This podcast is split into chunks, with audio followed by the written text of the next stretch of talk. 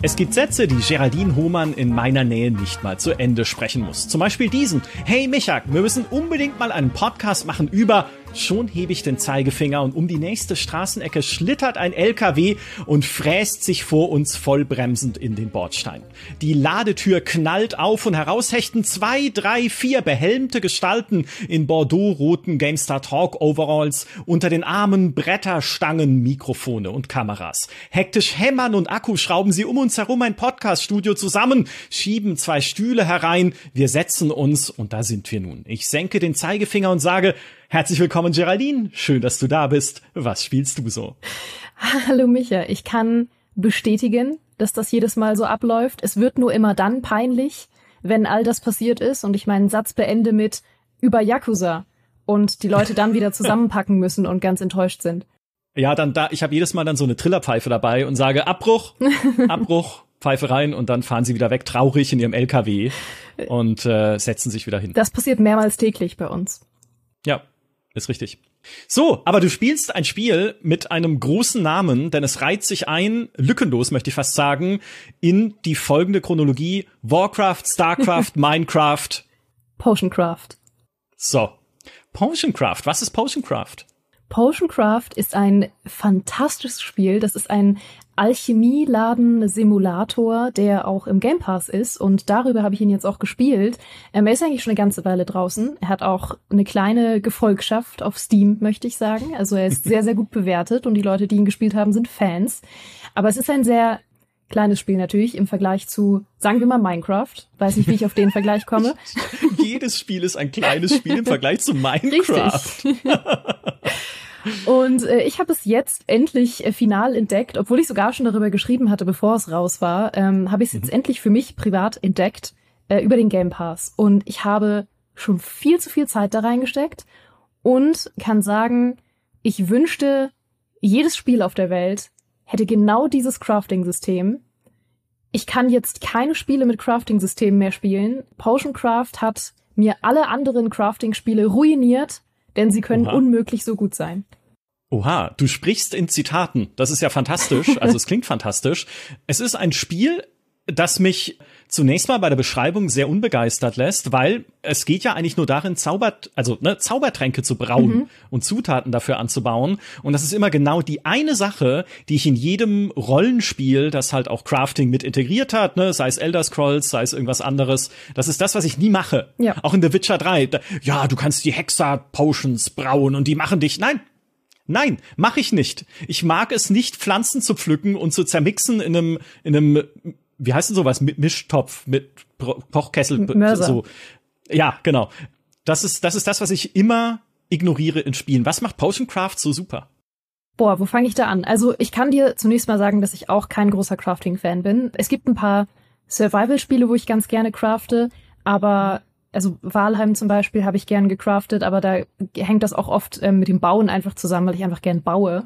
Crafting selber ist jetzt nicht wirklich meine liebste Tätigkeit und ich mag es auch wirklich nicht, wenn es irgendwo raufgeklatscht wird, äh, auf Rollenspiele vor allem oder so, brauche ich nicht.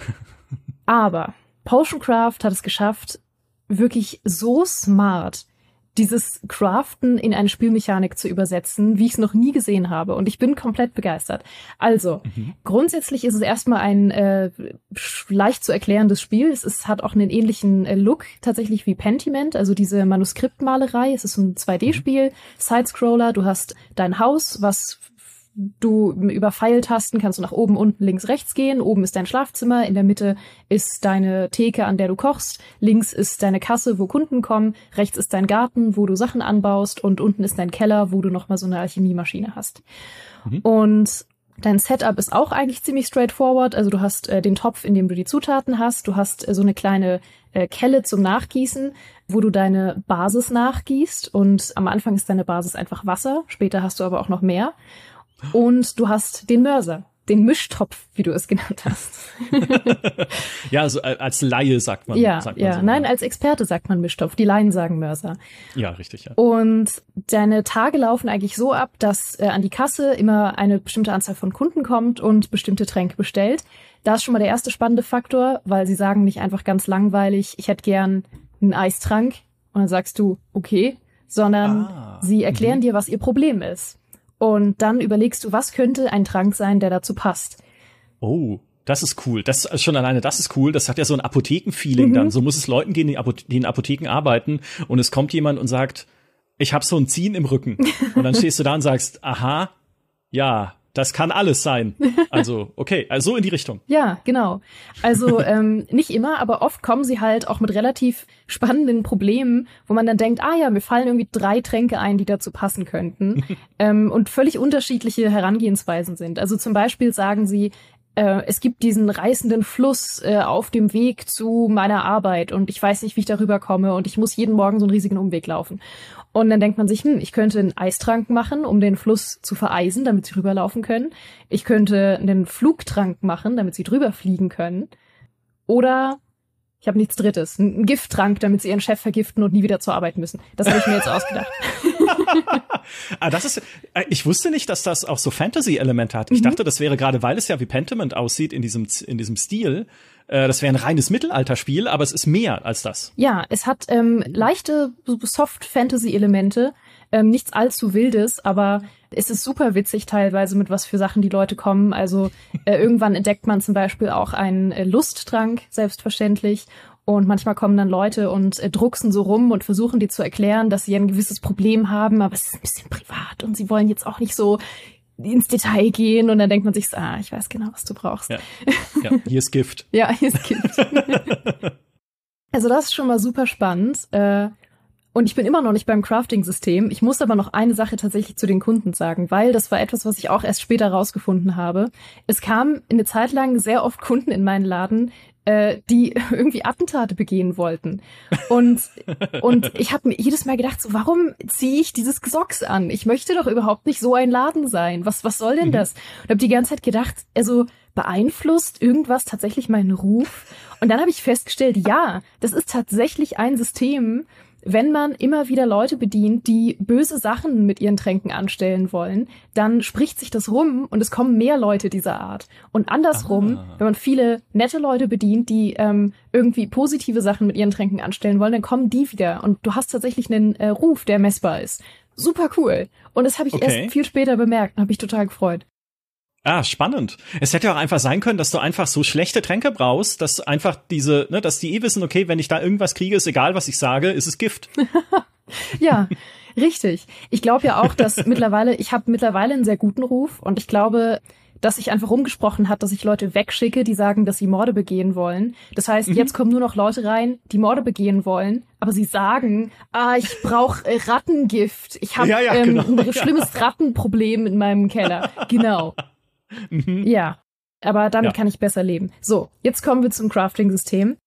Das Crafting-System ist nämlich das eigentlich Spannende. Das ist eine 2D-Map, also wie so eine Landkarte tatsächlich. Und du bewegst dich quasi mit deiner Spielfigur, also deinem kleinen äh, Trankgefäß, bewegst du dich über diese Karte. Und es gibt, ich glaube, 41 verschiedene Trankeffekte oder so. Wie gesagt, es gibt auch mehrere Karten, je nachdem, welche Basis du benutzt, also Wasser, Öl, Alkohol zum Beispiel. Und es gibt die dann irgendwie so als, ja, wie so Orte auf dieser Landkarte. Und je nachdem, welche Zutat du hinzufügst, zeichnet sich ein kleiner Weg in eine bestimmte Richtung. Mhm. Ähm, Zutaten haben auch immer ein Element, dem sie irgendwie zugeschrieben sind. Also zum Beispiel, äh, wenn sie hauptsächlich Luft zugeschrieben sind, ähm, zum Beispiel Windblumen oder sowas sind Luft zugeschrieben und deswegen bewegen sie sich primär nach oben. Aber eben unterschiedlich, auf eine unterschiedliche Art. Also sie zeichnen dann irgendwie so einen kringeligen Weg oder irgendwie eine Kurve und so. Und du versuchst mit mehreren Zutaten das so zusammen zu puzzeln, dass du exakt auf dem Punkt landest, also auf dem Trankeffekt, den du haben möchtest. Zum Beispiel Fliegen, was auch mhm. Luftelement hat. Und das ist so komplex und äh, aber auch so ähm, wirklich easy to learn, hard to master, weil du natürlich verschiedene Effekte mischen kannst ähm, und je nachdem, wie exakt du bist, ähm, verändert sich eben auch die Qualität deines Tranks und meine Güte kann man sich darin verlieren. Das ist ganz, ganz herrlich. Kannst du da auch äh, einfach experimentieren? Also, ne, wenn jetzt jemand kommt und sagt, ich bräuchte was gegen mein, mein schweres Rückenleiden, dass du dann sagst, okay, pfeife ich drauf, ich mische jetzt einfach mal irgendwas zusammen und guck, was dabei rauskommt? Ja, ja, genau. Das wird total, ähm, also das wird total ähm, auch äh, wie sagt man, äh, da wird man unterstützt drin, schwieriges Wort, man wird da unterstützt drin zu experimentieren, weil man äh, nicht nur ähm, seine Tränke machen kann, wenn man Kunden hat, sondern zum Beispiel auch nach Ladenschluss oder auch zwischendrin. Also man kann sich auch eine Weile warten lassen.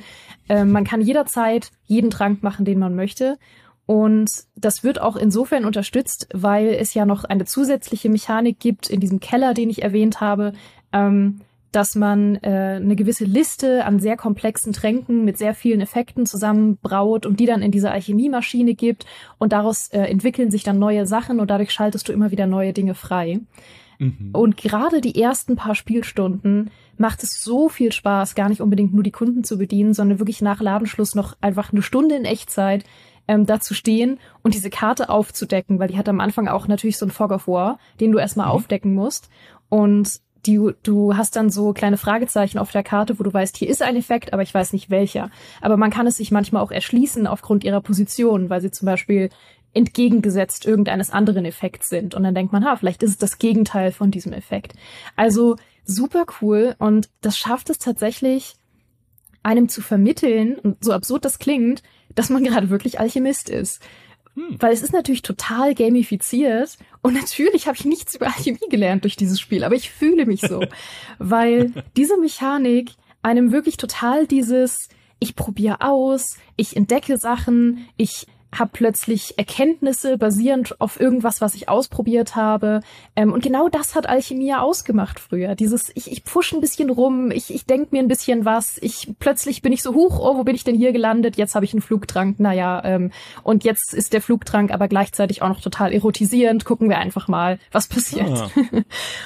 passiert dann wirklich was? Also wenn jemand einen Flugtrank haben möchte und du machst einen erotisierenden Flugtrank, kommt dann die Person wirklich zurück und sagt, Oha, okay, äh, ich konnte zwar fliegen, aber nur ins Schlafzimmer oder was? Also gibt's da auch dann, dann Reaktionen drauf?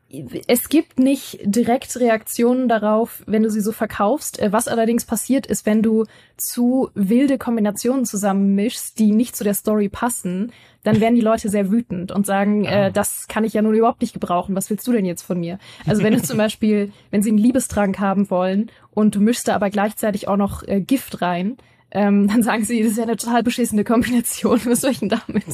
Das ist so eine super Kombination. Das ist wie immer in diesen Geschichten, wo der Teufel einen Laden aufmacht und hier ist der Trank, der alle dazu bringt, sich in dich zu verlieben, aber du hast jetzt keine Arme mehr oder sowas. Ne? Irgendwie, also das ist ja perfekt. Mhm. Ja, ja, ist total also perfekt. Nicht, dass ich das machen würde, wenn ich Potion Craft spielen würde. Äh, kommen wir zu einem anderen Thema. Nee, aber kannst du, also das ist ja doch recht von der Darstellung her eigentlich recht simpel. Ne? Du wirfst mhm. halt Zutaten, die du in deinem Garten angepflanzt hast. Das ist ja auch ein bisschen eine Gartensimulation, so wenn ich es richtig verstehe. Du wirfst Zutaten dann in deinen Mörser, dann zer zermörserst du sie da drin, wirfst, äh, wirfst sie dann in den Kessel, kochst daraus was, äh, bewegst dich dabei äh, über diese Karte. Das sind ja relativ simple Systeme eigentlich, die da zueinander kommen. Kannst du einschätzen, wie viel Tiefe und Vielfalt denn da drin steckt? Also ist es ein Spiel, was man irgendwie wochenlang spielen kann und dann doch immer wieder neue Sachen entdeckt? Ich glaube, da steckt viel mehr Tiefe drin, als ich am Anfang dachte. Also am Anfang ist es einfach nur sehr äh, ein schönes Idle-Spiel, um einfach nebenbei was zu frühstücken oder so. Und äh, es ist halt auch total gemütlich, weil es eine super schöne Geräuschkulisse hat. Also jede Zutat, die du mörserst, hört sich anders an und es brodelt dann so fröhlich. Und dann hast du manchmal auch so besonders spezielle Zutaten. Zum Beispiel kannst du auch manchmal Kristalle als Zutat benutzen. Und wenn du die mörserst, dann knuspert das so richtig schön. Und man denkt sich so, ah, ich zerknusper hier meine Kristalle. Richtig toll. Ähm, aber es hat so viel mehr Tiefe, als ich am Anfang dachte. Also es hat mich ja schon in seinem total neutralen Stadium, mit dem man anfängt, super gut unterhalten. Und mhm. plötzlich habe ich eine neue, komplett neue Karte freigeschaltet, weil ich plötzlich Olivenöl als Basis hatte und dachte, oh mein Gott, ich habe eine komplett neue Karte mit neuen Effekten. Die Karte verhält sich auch anders, ähm, weil es gibt immer Barrieren auch in dieser Karte, wo du quasi nicht anstoßen darfst, weil sonst dein Trank ruiniert ist, ähm, mhm. weil du so quasi sonst Gefilde erreichst, äh, wo der Trank dann einfach äh, nicht mehr gut ist. Und die gibt es dann auf der Ölmap auch wieder in anderer Form. Es gibt äh, so viele Mechaniken, die man erst so richtig mastert mit der Zeit oder erst so richtig versteht mit der Zeit oder erst freischaltet mit der Zeit. Es hat, wie gesagt, noch diese ganze Kellermechanik, auf die ich gar nicht äh, so groß eingehen will, weil das auch noch mal so viel Zeit kosten würde, das zu erklären. Es hat eine, eine unglaubliche Tiefe mittlerweile Und ich glaube, dass es mich tatsächlich sehr gut noch ein paar Wochen unterhalten wird. Fun Fact, äh, es gibt irgendeinen Anzeigefehler auf meiner Xbox, ähm, dass das Spiel denkt, ich habe es bereits um die 300 Stunden gespielt. habe ich nicht, meines Wissens nach. Ja, denkst du. Ja. Vielleicht aber auch doch, die Zeit ist geflogen. Das ist ja fantastisch. Ja, das war ein Erfahrungsbericht nach 300 Stunden Potioncraft ja. oder vielleicht auch nicht. Ich finde, ich, ich brauche keinen Lusttrank darauf. Ich finde, das klingt sehr, sehr cool. Und es ist ja auch mal wieder ein Beispiel dafür, dass kleine Indie-Games, die sich auf eine Sache konzentrieren, ja, in dem Fall halt Crafting, diese eine Sache halt oft so viel schöner, motivierender, besser, interessanter hinkriegen, als wenn du natürlich irgendwie so ein, so ein Rollenspiel Juggernaut baust, in dem ja. einfach alles drin sein muss und am Ende ist Crafting halt einfach nur nimm fünf Silbergrasblätter und mach einen Heiltrank draus oder ja. sowas. Sehr, sehr cool. Also wirklich, ja. es hat äh, diese Mechanik sich genommen als äh, absoluten Höhepunkt seines Spiels, als absoluten Mittelpunkt seines Spiels und hat die perfektioniert ohne Ende. Und Übrigens, äh, falls man es gerade hört, es stürmt gerade bei mir und es regnet ein bisschen und ich finde das nur passend für dieses Thema, weil es hat äh, hat was gemütliches und magisches, hoffentlich. Ja. Also ihr hört wahrscheinlich gerade die Äste gegen mein Fenster schlagen auf eine ganz fantastische Art und Weise. Ja, und was gibt's schöneres als bei Regen zu Hause zu sitzen und Gift zu brauen? Einfach nichts. in aller Ruhe. Nichts. Absolut Richtig. gar nichts.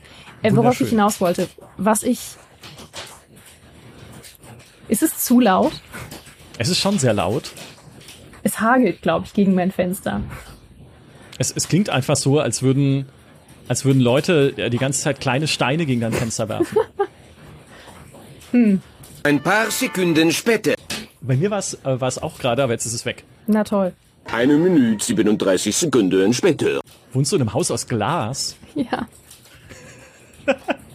Eine Ewigkeit später irgendjemand von der Feuerwehr kommt äh, in deine Wohnung und sagt, hier sind ja noch Menschen drin. sie versuchen mich so vom Stuhl loszueisen, aber ich bin ja, verwachsen mit dem müssen Stuhl. Gehen. 2000 Jahre später. Es ist ein bisschen besser. Es kommen noch vereinzelte Steine gegen mein Fenster. Ja, es wird weniger. Die Leute sind weniger wütend jetzt draußen auf der Straße. Motioncraft, buh, aber nicht mehr so buh wie vor fünf Minuten. Eigentlich ist es ganz cool. Ja, okay, macht weiter mit eurem Podcast. Ich habe hier einen wütenden Mob angezogen, der Potioncraft scheiß findet. oh, das sind die Minecraft-Fans, die wir gedisst haben. Oh ja. So viel später, dass es dem alten Erzähler zu blöd wurde und man einen neuen anstellen musste. Worauf ich eigentlich hinaus wollte, was ich eigentlich meine, wenn ich sage, dass Potioncraft das für mich beste Crafting-System hat und alle anderen Spiele sollen auch dieses Crafting-System haben, dann meine ich das natürlich nicht äh, literal, literarisch, wortwörtlich, sondern ich meine, dass sie sich diese Inspiration holen sollen, tatsächlich etwas von ihrem Handwerk zu verstehen und ein Handwerk an jemanden zu vermitteln. Weil ich habe tatsächlich jetzt das komplett falsche Gefühl, ein Handwerk gelernt zu haben durch Potioncraft und Alchemie zu verstehen. Bitte nimm mir das nicht weg, hör auf zu lachen. und ich würde mir so wünschen, dass andere Crafting-Systeme das auch mit dem, was es halt jeweils ist, machen. Also zum Beispiel mhm. Schmiederei, mir wirklich durch eine Mechanik so zu vermitteln, dass ich das Gefühl habe, ich habe hier gerade das Handwerk Schmiederei erlernt und es fühlt sich an, als wäre ich ein Schmied. Und genau das möchte ich, dass alle anderen Spiele, die Crafting haben, ab jetzt machen. Das sage ich jetzt hier so und äh, ja. erwarte jetzt, dass es passiert. Ja, bin ich voll, stehe ich vollkommen dahinter und es ist natürlich jetzt auch keine freundliche Anmerkung, sondern nee. es ist eine eiskalte Forderung. Es war kein Vorschlag. Ja? Es ist genau, das ist kein Vorschlag. Wie alles, was wir hier besprechen. Potioncraft äh, war unser Thema heute. Das war ein sehr leidenschaftliches Plädoyer für Alchemie. Mhm. Ich glaube, das kann man an der Stelle hier auch mal halten. Ich bin immer noch ein großer Fan von diesem erotisierenden Flugtrank. Ich mach dir einen. Ja, wollte gerade sagen, lass uns da mal äh, an anderer Stelle nochmal weiter äh, reden. Für diesmal soll's das gewesen sein. Ich wünsche euch noch eine bodenwellenfreie Kutschfahrt, einen sanften Hängegleiterflug oder eine entspannte Fußpflegesession. Macht's gut und bis zum nächsten Mal. Tschüss. Von mir das Gleiche.